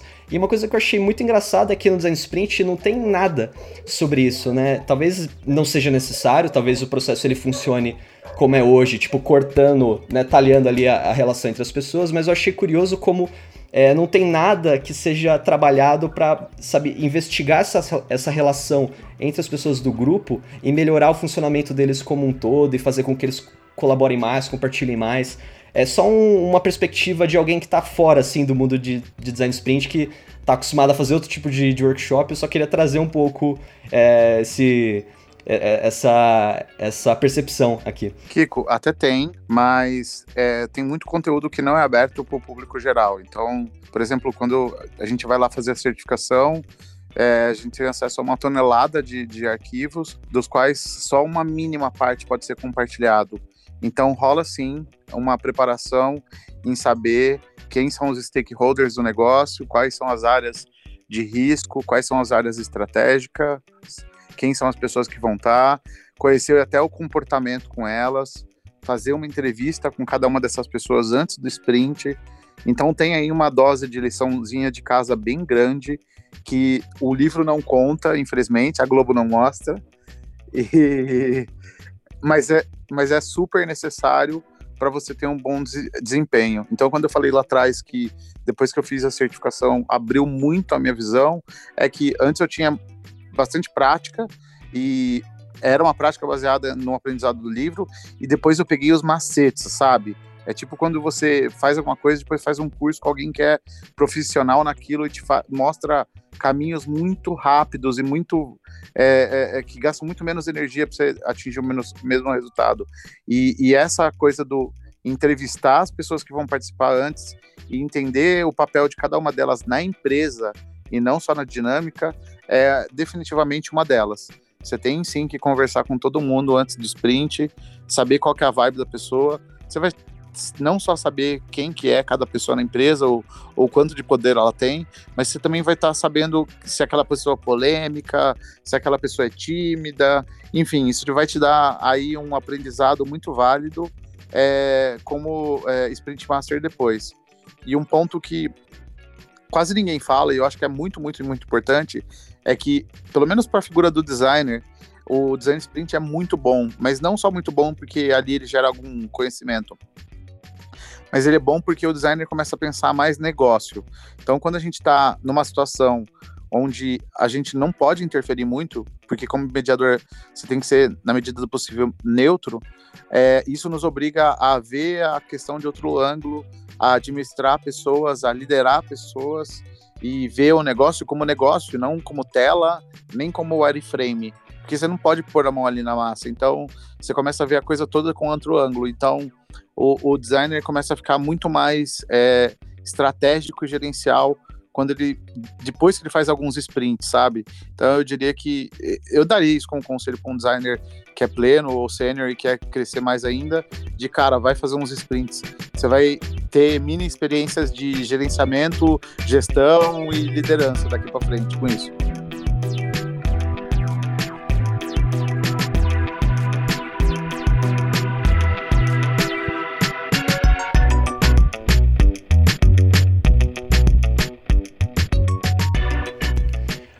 Bom, legal, galera. Eu percebi que vocês comentaram que tem muitas variações do design sprint, muitas pessoas usam em um formato adaptado, diminuem o tempo, mudam o time box. É, eu queria saber então de vocês, é, da experiência prática de vocês, o que, que vocês usaram de design sprint até hoje, que tipo de é, limitações vocês encontraram no, no, design sprint tradicional e o que, que vocês usam é, em contraponto, sabe? Que variação que vocês usam, o que, que vocês acham que poderia ser melhorado no design sprint atual?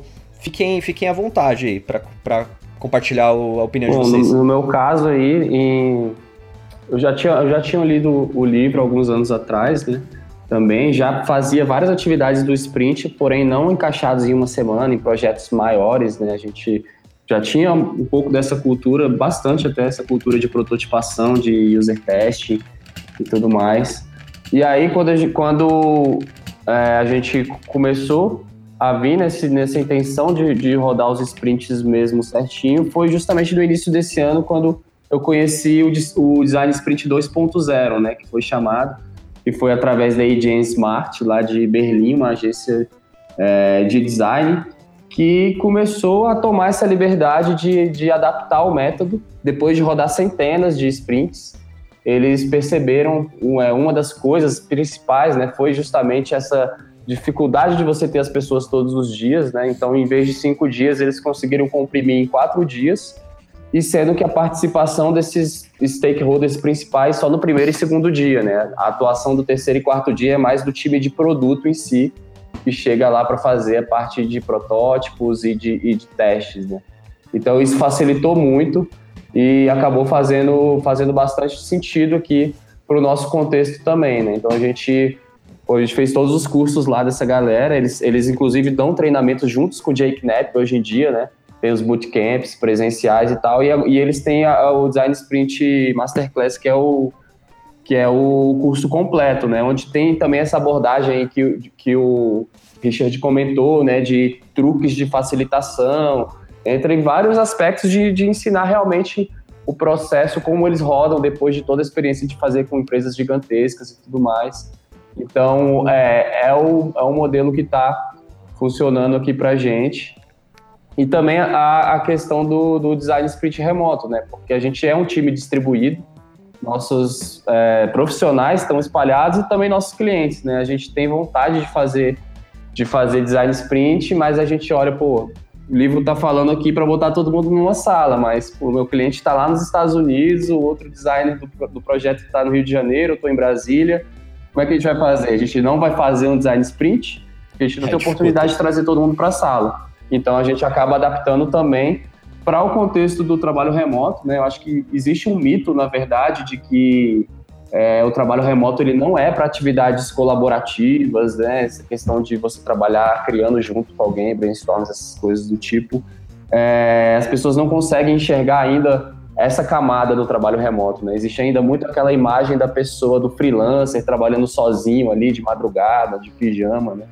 Trabalhando isolado sendo que hoje já é sim é possível, a gente já, né, já tem alguns anos aí é, vendo que é possível você fazer esse tipo de processo e a gente acabou também adaptando para o design sprint, né, onde a gente faz alguns, alguns é, momentos ali juntos numa videoconferência em tempo real e outras etapas elas são mais assíncronas, né, mais com acompanhamento total. Então é, é aquela questão de você poder, cara, se também tomar a liberdade de adaptar o método para fazer acontecer e obter o, os benefícios de, de um design sprint também. Eu vou aproveitar, deixa aí fazer um jabá do UX onde eu entrevistei o Jonathan Courtney, né, da AJ Smart. A gente conversou sobre uh, o processo que eles passaram para para chegar né, nessa versão 2.0 e, e, outros aspectos que eu achei bem interessantes da conversa.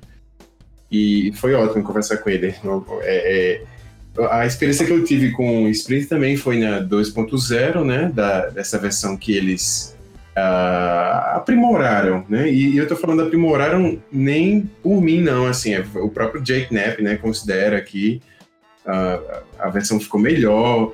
É claro que existe um, um, uma força paralela, que é o próprio Google, né, falando também de que tem outra abordagem. Então, de repente, eles juntaram forças ali e estão caminhando, mas uh, eu gostei muito da abordagem que eles trouxeram. Faz todo sentido para mim, assim, como o Renato falou, a gente, ao longo da nossa carreira, a gente termina atuando com partes daquilo, né? Porque a gente, de certa forma, desde, por exemplo, ouvir um especialista, a gente faz isso na nossa carreira quando a gente vai, por exemplo, entender um cliente, assim, e, e o que ele, as dores dele. E a gente, é muito, nosso trabalho é muito pautado também na, na construção de prototipagem, né? Que também é a última etapa do, do processo, a penúltima, né? No caso seria o teste, a última. Mas, enfim, é, é, de certa forma a gente vem trabalhando com isso tudo e ali está organizado de uma forma que faz sentido. Né? Acho que todo mundo que trabalha com isso percebe um, uma lógica, assim, não, realmente isso tem que estar tá aqui, isso tem que estar tá aqui, isso tem que estar tá aqui. E é muito legal. Assim, é, é, enfim, só quis dar esse pequeno, fazer esse pequeno comentário aí. Eu, hoje eu uso muito a metodologia dos três dias, que é exatamente o que o, o Google mais vem promovendo hoje. Mas eu diria que para quem está começando no sprint, é ler o livro, o primeiro livro, é testar a metodologia dos cinco dias, nem se for para testar com uma ONG ou alguma coisa para ajudar a comunidade ou fazer um projeto hipotético com amigos, não sei, mas fazer sim algumas vezes a versão clássica dos cinco dias e depois adaptar como achar melhor. É, se eu fosse tentar reescrever o livro do Jake, sei lá, é, de alguma forma, eu ia tentar imaginar ele como se fosse um deck, onde você tem várias, é, várias dinâmicas, entendendo para que serve cada dinâmica, quanto tempo leva cada dinâmica, e depois montar a sua, a, a, o, seu, o seu sprint inteiro, que é o que a gente acaba fazendo depois de um tempo de experiência. E, sei lá, eu não vejo o problema de, de cada um adaptar. Aliás, eu acho super necessário que cada um adapte o design sprint do seu jeito. Adapte de acordo com o seu negócio, com a, as suas restrições de, de tempo, com as suas restrições de pessoas, sei lá.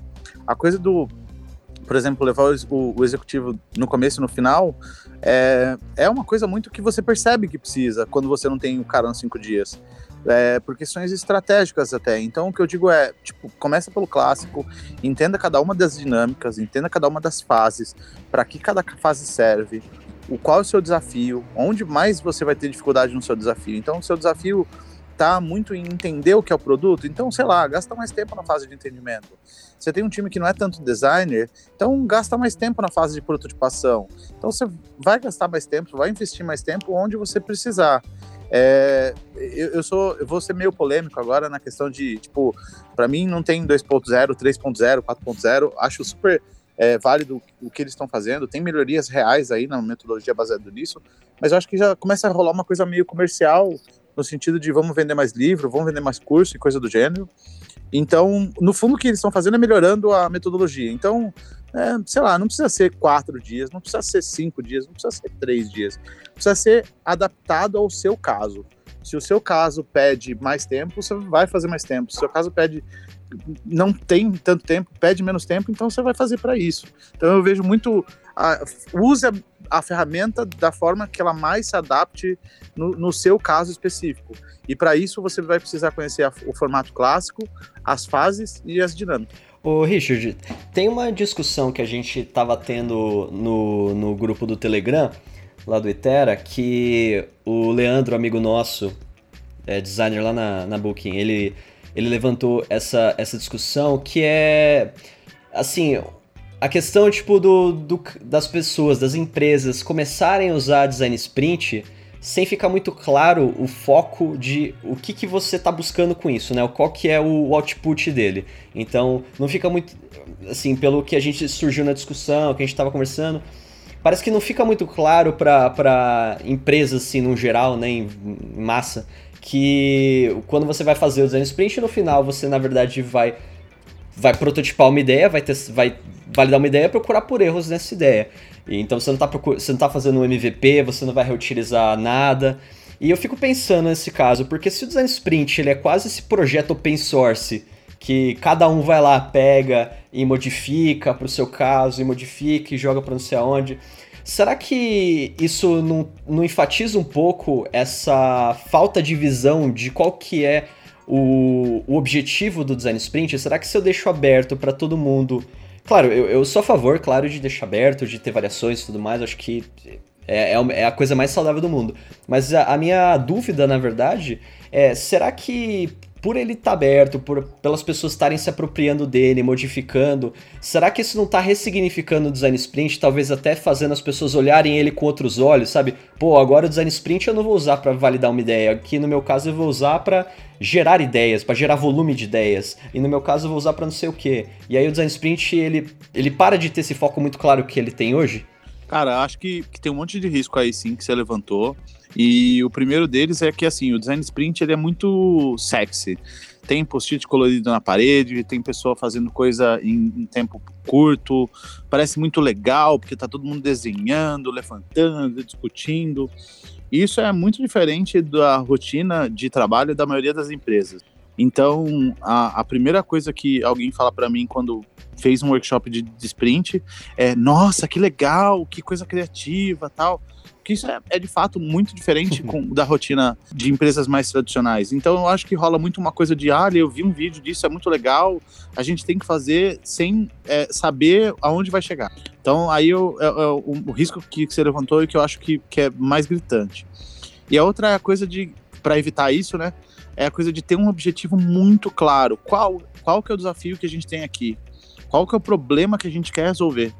Então, começar com um problema é mais reduz as chances é, desse risco aí estourar, de tipo, só fazer um negócio por fazer, ou porque é cool, ou porque vai sair da rotina e tudo mais. E tem muito essa coisa, eu vi já muito essa coisa. Igual eu falei lá no começo de é nítido, tem gente que tá lá pra, pra fugir da rotina, de estar tá fazendo uma coisa diferente. E ela nem sabe direito o que ela tá fazendo ali. Ah, eu tenho uma opinião um pouco diferente. Eu, eu nem acho que vai, vai acabar sendo um problema ou, uhum. ou trazendo um malefício pro design sprint. Eu acho que isso é uma grande vantagem, na real, dele. Que é tão maleável e, apesar de ser bem estruturado, foi realmente feito por um programador, você tem alguns passos, mas você consegue pegar alguns insights e tirar é, como é, é muito bem. Tem tipo assim, nesses cinco dias tem dois, três cubinhos que você pode tirar. É, um, ah, eu quero. Eu gosto do, da coisa A e B do dia 1, um, a coisa B e D do dia 2. E, e por aí, e eu quero só isso para o meu design sprint. Eu consigo pegar isso e fazer um design sprint para minha empresa porque eu acho bom. Aquela discussão que a gente estava tendo antes sobre, de repente, sabe, eu usar o design sprint para integrar a, a, o meu time, por exemplo. Cara, seria muito útil. E eu não sei se, tipo, perde valor porque eu não tô. O foco não é gerar ideia. Eu posso até gerar uma ideia, mas talvez eu consiga tirar algumas coisas do sprint para melhorar o relacionamento do, com, a, com a galera. Eu consigo melhorar os produtos que eu já tenho hoje e não com uma ideia mega inovadora. Eu consigo testar internamente a visão que os, o, o pessoal que trabalha comigo e os meus funcionários têm do nosso produto, o que, que eles acham que poderiam melhorar, o, como eles vão se expressar, porque de repente você vê alguma coisa que está lá que poderia melhorar na sua empresa ou no seu produto e você não fala porque não é da sua área, sabe? Você não tem contato com essa pessoa. E o design sprint facilmente liga essas pessoas e faz com que isso seja possível, sabe? Eu acho que ele é tão estruturado que acaba que você consegue tirar pequenas partes dele e fazer montar o seu, sabe? Tipo uma pecinha de Lego. É, só nesse caso que você trouxe aí, que eu acho que é um pouco perigoso se não tiver claro para quem está organizando o sprint o que, o que, que cada peça ela representa no todo, o que, que cada peça traz pro, pro impacto final, porque não adianta também olhar o design sprint como uma peça de Lego e sair mudando tudo, porque na real eu perdi o, eu perdi o contexto de onde que eu quero chegar, o que, que ele vai me entregar lá na frente, sabe? Dependendo da peça que eu tiro, eu, quebro, eu desmonto tudo isso. É, eu acho que tudo isso aí, tudo isso aí vai muito de encontro a você ter uma expectativa muito alinhada do que, que você pretende ter no final daquilo, né? Por mais que você mexa, eu acho que ele é possível sim, a gente até experimentou usar, porque quando você começa a conhecer mais o processo, você começa a enxergar situações em que você acha que caberia. Os caras, por exemplo, criaram um framework para reuniões, né? Eles chamam de Lightning Decision Jam. É uma, é uma, tipo, cara, você quer sair de uma reunião com decisão e próximos passos acionáveis? Eles trouxeram a lógica do design sprint, de você trabalhar junto, só que individualmente, questão de votação, e aí priorizar as coisas e tal, e você desconstruiu para um outro objetivo, mas está alinhado à expectativa de que está sendo usado naquele contexto para aquele resultado. Então eu acho a gente, por exemplo, aqui que não a gente não não está rodando só dentro da nossa empresa. A gente vende design sprints né, para as empresas, a gente é meio que forçado a sempre estar tá alinhando muito claramente o que, que a gente pretende ter no final daquilo ali, né? Para que, que isso está sendo feito e tudo mais. Por mais que você mexa para fazer outra coisa, é importante que todo mundo saiba para que está sendo feito e, e, qual que é o, o, o, entregável, principalmente final, né? Acho que a gente, no nosso caso aqui, que a gente faz também é, execução né, de produtos, isso aí, o design sprint acaba, acaba servindo como uma camada mais de estratégia e depois a gente entra num ciclo de, num ciclo de execução mesmo, mais focado, e o, e o design sprint, o, o entregável dele, é, gera até um, um, roadmap inicial, porque a gente conseguiu priorizar muito ali, entender o que, que é crítico para começar a ser construído, né, num produto novo, por exemplo, por onde que seria interessante começar com tudo que a gente aprendeu no sprint, e aí você já gera ali um roadmap inicial e tudo mais, você usa o design sprint como uma camada de estratégia do produto, mas mais no, no, no, intuito de aprendizado do que de gerar o entregável de, de, de, o MVP de um produto pronto, né? Isso aí já entraria numa outra camada que é a execução. Então, é, eu acho que dá sim para mexer, mas esse alinhamento de expectativa e ter um objetivo muito claro é o que resolve bem isso aí. Sim, é até perigoso, né? Porque daqui a pouco a gente está ouvindo falar, sei lá, Design Sprint 2.0, tem o Design Sprint com foco em, em integração, Design Sprint com foco em usabilidade, e aí daqui a pouco estamos tendo várias variações do Design Sprint. É quase tipo um framework open source que se aplica na vida real. Sabe? Mas existe isso, viu? Eu já vi Design Sprint. Tem um que, que tá até no site oficial do Google lá, de Design Sprint, que é um Design Sprint para é, VUI, Voice User Interfaces. Então, eles é um foco deles agora. Então, se você quiser criar um design sprint para um produto baseado em interface de voz, tem lá suas modificações e adaptações para isso. Então, é, sei lá, acho que a coisa é, é, muito fácil de sair fora da casinha, sabe? De perder um pouco o propósito inicial nessa coisa toda. É, Richard, é interessante isso. Até, você uma vez mencionou o, o próprio Google mesmo, né, tem vários formatos, né, de sprint já, né? Tipo dezenas, né? Tem, sim, tem vários. Tem é, formado baseado em você melhorar sua, sua imagem, tem baseados em tipos específicos de produto, de mercado, tem um monte. Então, sei lá, eu não alimento muito esse, esse monstro porque eu tenho medo do que possa virar lá na frente. Eu acho muito mais fácil a pessoa se focar no clássico, entender o, o método e, e, as fases e as dinâmicas, e aí adaptar conforme a necessidade do que tentar ficar lendo essas coisinhas muito específicas assim, que pode, sei lá, no final gerar um monstrinho mesmo meio estranho e, e igual vocês falaram aí, é um open source que no final você não está fazendo nada, só um monte de dinâmica dispersa. É, é meio que você aprender primeiro ele construído, depois você tá apto a começar a tentar desconstruir, do que você pegar ele desconstruído e tentar juntar ali e Exatamente. fazer alguma coisa nova, né? Gostaria de complementar que uma, uma restrição que eu sempre tenho assim ao, ao sprint, né, como um todo, é que em geral algumas pessoas é, colocam a, a, última etapa como sendo algo muito fácil de resolver, de, de, de, de, rodar, sabe? Que é entrevistar pessoas. E entrevistar pessoas é algo que, que é bem complexo. O, o livro do Jake Knapp, ele até entra em dicas práticas legais, né? E é um, aquilo é, tudo é um bom começo. Agora, talvez seja um erro do, do do sprint que algumas pessoas fazem, né, de considerar, ah, não, aí a última etapa é só entrevistar pessoas e, e, e aí acabou, tá tudo bem. Quando na verdade é uma, uma, parte super densa, sabe? Então, subestimar isso eu acho um erro, né? Então, é legal, é, realmente, como o Richard falou, ler o livro, que lá tem dicas para quem nunca passou né, por, um, por uma parte de entrevista, tem, tem dicas realmente legais, e depois você se aprofundar nisso, né, também, ali e além. Não achar que isso é uma coisa super fácil de fazer, porque não é, né, assim, requer uma, um certo conhecimento e habilidade até.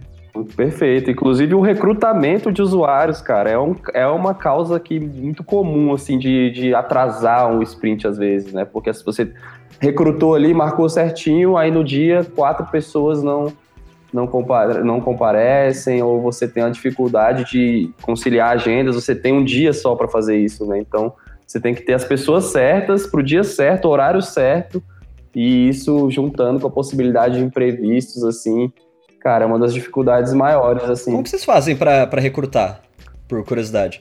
Então, no caso de um, pro, de um pro, produto já existente, né, é, a gente vai atrás de, de, um perfil de cliente específico que tem a ver com o desafio do sprint, né, dentro da própria base lá de clientes da, da empresa.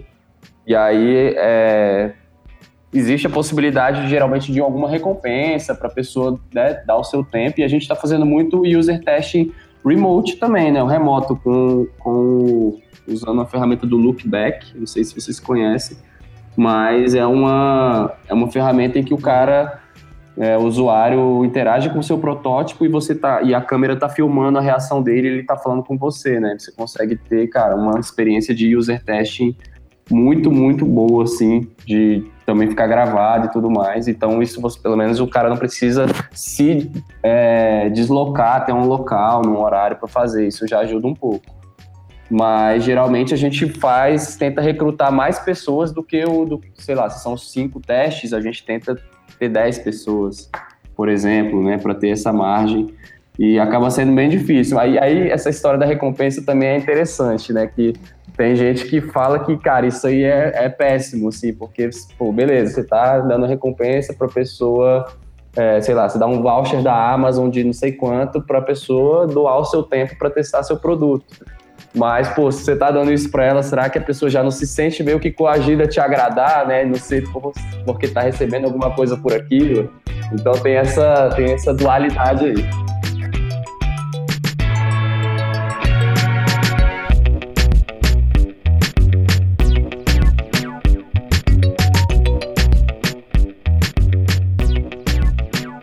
Depois desse, desse grande papo aí sobre design sprint, nossa, aprendi demais. Aqui eu queria agradecer a participação do, dos nossos ilustres convidados. É, então vou passar um a um aqui. então, ô Richard, agradeço de novo você participar aqui, gravar com a gente. Se agregou demais, cara. E fica aberto aqui o espaço para você. Se você quiser fazer um jabá, dar um link, onde que os ouvintes podem te encontrar, fica, fica à vontade, tá? Cara, eu não tem jabá não. Aliás, é, não é, não é um jabá, mas eu acho que vai rolar. Vai, acho não, vai rolar na, na Mergo dia 15 e 16 de setembro um workshop de design sprint. Então todo mundo tá convidado, vai lá, coloca o código que eu não sei de cabeça qual que é de desconto. Então vai ter um. Mas tá no link? É, é depois eu mando a URL pra galera. Mas vai ter um workshop de design sprint para quem, pra galera que é de São Paulo, lá na Mergo. E de dois dias também, mas bem focado na, na metodologia de três dias. Mais que isso, focado em realmente aprender as dinâmicas e, e, e, as fases mesmo, que, que eu considero a fase mais importante. E é isso. Agradeço aí o pessoal. Cara, show de bola, espaço de vocês, a organização. Muito legal mesmo. Então, e para quem não sabe, o Richard produz com um colega nosso, Guilherme, um podcast em BetaCast. Fica aí convite para vocês ouvirem também é bem legal, focado em um X mesmo, vou deixar o link aí na descrição. É... Andrés, obrigado por ter participado. Quer fazer um jabá aí do seu canal de novo? Fica à vontade. Não, já fiz o jabá, tá, tá muito bom, muito obrigado. Poxa, só quero agradecer, Kiko, Douglas, pelo convite, cara. Obrigado mesmo, parabéns também pela iniciativa, né, de compartilhar conhecimento. Todo mundo ganha, né, com isso, aprende. E obrigado também, Richard, com o Taifer aí, pela, pela parceria aqui, né, na, na, conversa também, foi bem legal. É, só não querendo fazer um jabá, mas eu acho que vale a pena também, que eu acho que o, o episódio que eu fiz lá com, com o Taifer ficou bem legal, sobre sprints remotos, quem quiser, enfim, ouvir essa conversa, vê lá no canal, então, UX Lab. Valeu. Muito bom. A gente vai pôr o link no, na descrição do episódio pra vocês verem. Aproveita e segue o XLab lá, que é o canal puta, incrível, velho. Pode seguir que o, que o Andrei manda bem demais. Obrigado, cara. E o, e o Andrei falou que começou. O, a gente tava falando em off aqui, porque que a gente tinha começado. E o Andrei falou que gostava de gravar coisa. Mas é mentira, porque o Andrei é um ator mesmo, é um modelo. Então, se vocês forem lá, vai ter toda essa parte estética também trabalhada. É, é, as, Claramente um ator. as pessoas me. Eu não sei nada de UX, as pessoas me passam sobre isso. Eu, eu, eu tenho uma equipe de redatores, eu vou só atuando ali. E por último, é, e, e por último, Renato, cara, obrigado por ter participado.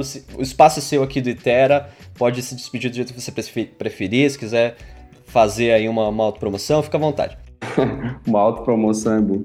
Então, cara, pô, obrigado aí a você- vocês por estarem fazendo esse podcast, né? Por estarem levantando aí as conversas, movimentando comunidade, movimentando grupos. Eu acho que isso aí só o mercado só cresce com isso, né? Cada vez mais o conhecimento sendo circulado, circulando por aí. Valeu aí, André e Richard, conversa muito boa, galera realmente que é, tem propriedade para falar do assunto, né? Entende, assim. Eu acho legal é, essa troca, a gente sempre aprende muito com isso. É, eu escrevo no LinkedIn sobre, sobre trabalho remoto, sobre design sprint, conto algumas histórias lá. Então, Renato Contaif no LinkedIn é um lugar onde tem alguns conteúdos que eu tenho feito sobre isso. E aí no Startae, o startae.com e também o Officeless, que é, é um movimento sobre o trabalho remoto, onde a gente também está produzindo bastante conteúdo aí, officeless.cc. Tudo são formas de encontrar a gente aí e acompanhar o trabalho que a gente vem fazendo por aí. Então, novamente agradecer e estou à disposição para a gente continuar trocando essa ideia aí Nossa, em qualquer a gente canal. agradece. Inclusive, recomendo muito o artigo do Renato sobre o design sprint remoto. Ficou muito massa, assim. Dá pra você continuar na mesma vibe, assim. E, porra, me dá vontade de ter participado, que foi muito massa, assim. Ver todo o processo. E aí o Descreve tem um artigo dele no Medium, a gente põe na descrição. Dá uma olhada lá. Para participar com a gente, vou te con- convidar vocês aí, se vocês puderem, ó, ah, já bloquear a agenda por cinco dias, já podem ficar convidados para participar de um design sprint com a gente. É, e lembrando a galera de seguir o Itera no Twitter, no Facebook, no nosso Medium, a gente tá sempre postando lá, sempre na discussão. O nosso grupo no Itera Land, lá no Telegram, a gente ama o Telegram, tem número ilimitado, dá pra você ver o histórico de toda a conversa, toda a discussão que a gente teve sobre esse episódio, sobre todos os outros programas. Então vai lá, entra lá, participa, vem conversar com a gente. Vamos continuar esse debate, porque a ideia do Itera é realmente levantar o debate, pegar essa discussão e só aumentar e disseminar com a galera. Vamos nessa, só colar.